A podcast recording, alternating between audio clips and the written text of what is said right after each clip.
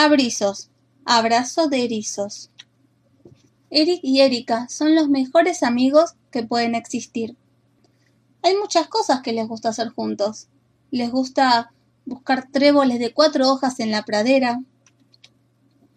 Les gusta hacer coronas de margaritas a la sombra del gran roble.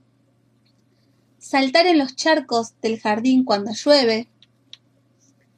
Y a veces les gusta simplemente tomar el té junto al río.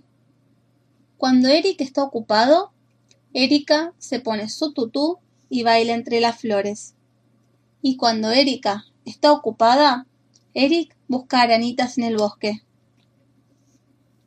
Eric y Erika son los mejores amigos, pero solo hay una cosa que no pueden hacer juntos.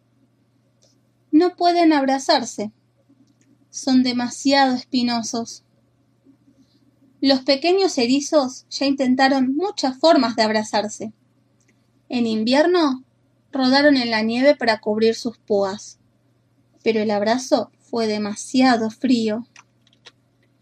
En primavera encontraron unos viejos troncos huecos. Ambos se metieron aún estando muy apretados, pero el abrazo fue demasiado áspero. En verano clavaron fresas en sus púas, pero el abrazo fue demasiado pegajoso.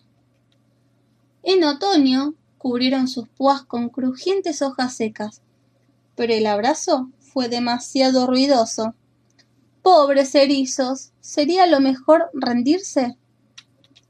Pero un día, mientras paseaban, encontraron algo muy interesante. Era muy suave.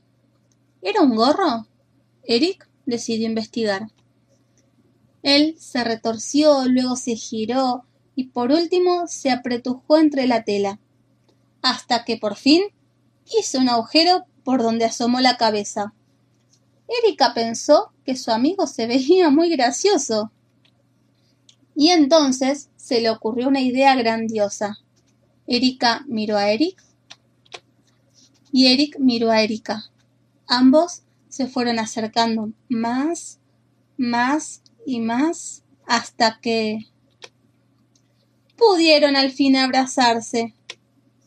Era el abrazo perfecto, ni demasiado frío, ni ruidoso, ni pegajoso o áspero, era cálido, suave y agradable. Un abrazo de erizos, o como ellos lo llamaron, un abrizo. Así que la próxima vez que veas a alguien con calcetines agujereados en los talones, o simplemente se te pierda uno, ya sabrás cuál es la causa. Unos erizos se dieron un abrizo.